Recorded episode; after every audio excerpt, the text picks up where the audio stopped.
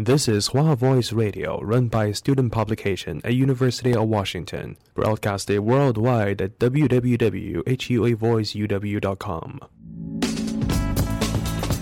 服务校园生活，引领多元时尚。引领多元时尚。这里是华盛顿大学，华大华生。烟雨朦胧，草木常青，西雅图又度过了安稳而平常的一天。暮色渐沉，喧嚣渐息，每一个夜晚，我们都在同一个地方，让声音乘着电波化为雨水，滋润所传达到的每一处土地。听众朋友，晚上好，欢迎收听直播的华大华生。生过留痕，却永不落脚。因为那道电波所承载的是锋利如现实、飘然如梦想的每一位广播人的信仰。声音在，信仰在，我们在。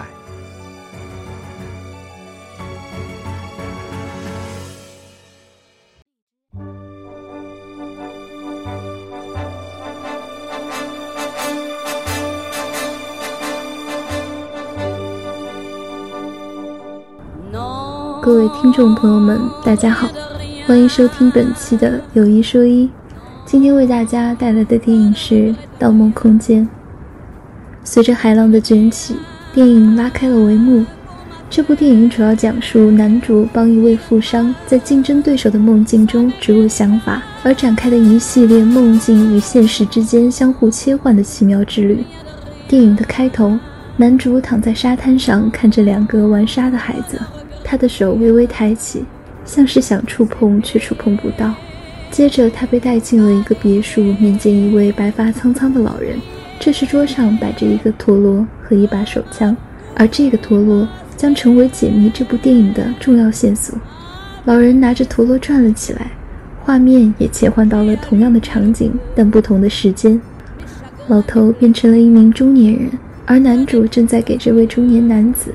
也就是一名叫斋藤的日本富豪安利一个名叫潜意识防卫术的服务，因为在这个世界里存在着一种职业叫盗梦者，他们能够潜入别人的梦里。忽然，世界开始摇晃，外面的世界炮火连天。原来这一切都是在梦中，而男主的任务就是取得做梦者的信任，并获取他所需要的信息。男主在走廊上碰到了一个短发的女子，也就是梅尔。并对他说：“我没有办法相信你了。”他问男主：“孩子们有没有想他？”回想起电影开头的那两个孩子，这名女子或许就是他们的母亲。之后，男主翻身进入房间盗取秘密，却被发现。也正是因为这个短发女子出卖了自己，并捉住了他的助手，威胁他。男主在梦中打死了他的助手，助手随即醒来，通过 kick 来唤醒男主。Kick 就是一种从高处坠落的刺激，而此时的 Kick 就是将男主推倒进装满水的浴缸里。随着男主坠入浴缸，他梦里的世界也开始四面八方涌入潮水，因此他醒了过来。但这还不是结束，原来醒过来的世界是另一个梦境。当现实中的助手将放着音乐的耳塞套在主人公的头上后，他们随着梦境中的音乐逐渐在列车上醒来。原来他们进入的并不是斋藤的梦境，而是男主助手的。但这次的行动却由于筑梦师的一个细节失误，而并没有圆满成功。男主下车后再次转起了陀螺，陀螺停下来了。原来这个陀螺就是现实与梦境的界限。在现实中，陀螺会停下来，而在梦中却不会。这时，男主的孩子给他打了一个电话，并询问起妈妈。也就是梦境中的那个女子，但男主告诉孩子们，妈妈已经不在了。接着，男主准备坐直升机离开，结果却看见了斋藤。斋藤给了他们一个任务，在别人的梦中植入想法。可这和偷取想法却是完全不同的概念。就像电影里举出的那个例子，我们现在来做一个测试，你不要去想大象。好的，现在你没有在想大象。但你告诉我你在想什么？是大象吗？是的，事实就是这样。我越告诉你不要去想什么，反而你可能就越会去想它。所以这是一个几乎不可能完成的任务。但斋藤却告诉男主：“你想回家吗？”为了回家，男主答应了他的提议。男主也为了完成这个任务而寻找了一位新的筑梦师。他们的计划是设定三层梦境，在每一个梦境都植入不同程度的心理暗示，使得做梦者逐渐相信盗梦师们所植入的想法，也就是让费舍自己亲手瓦解集团。为了能够确保第三层梦境的稳定，男主他们必须服用大剂量的镇定剂。但副作用便是，如果做梦人在镇定剂效果结束前在梦境中死亡，那么这个人也将无法回到现实世界，而是进入电影里所提到的原始梦境，也就是迷失域。所以这次的行动可谓是非常凶险。男主以及他的团队最后决定在费舍从悉尼飞往洛杉矶的航班上行动，总时长共计十个小时。计划开始后，我们来到了第一层梦境。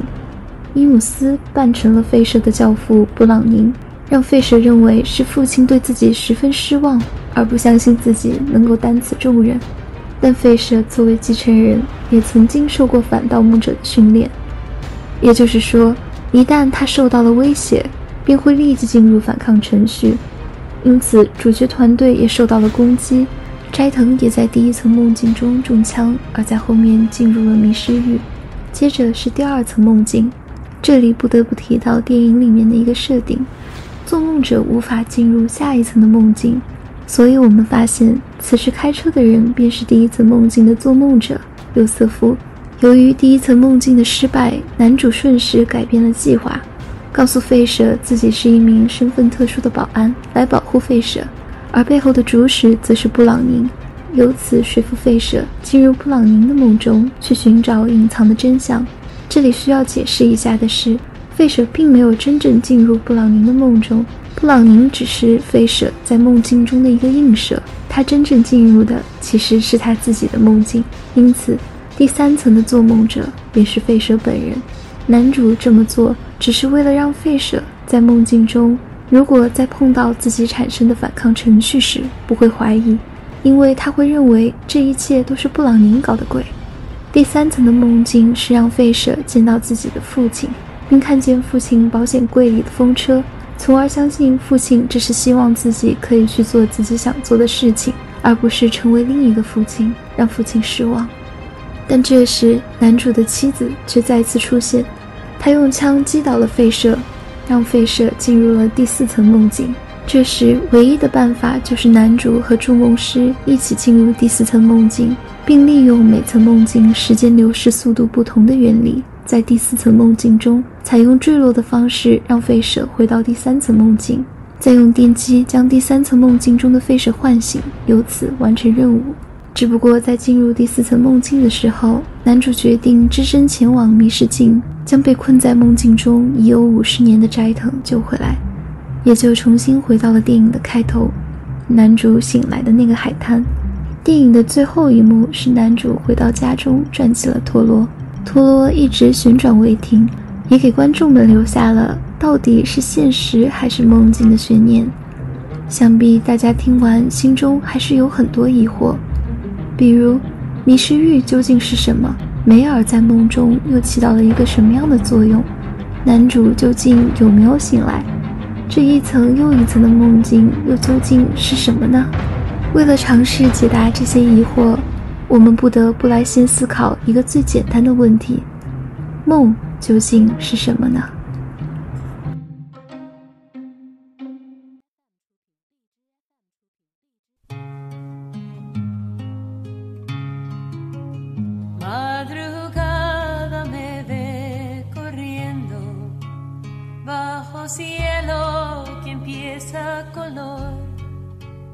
No me salgas sola a nombrarme a la fuerza de la migración.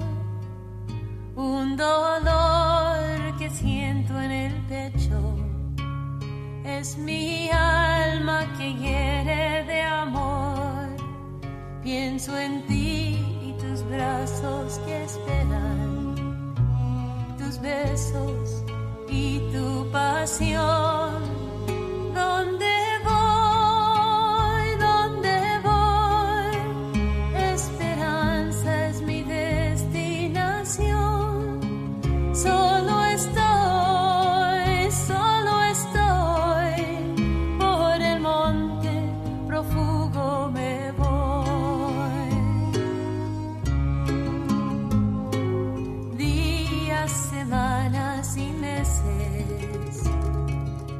Pasan muy lejos de ti.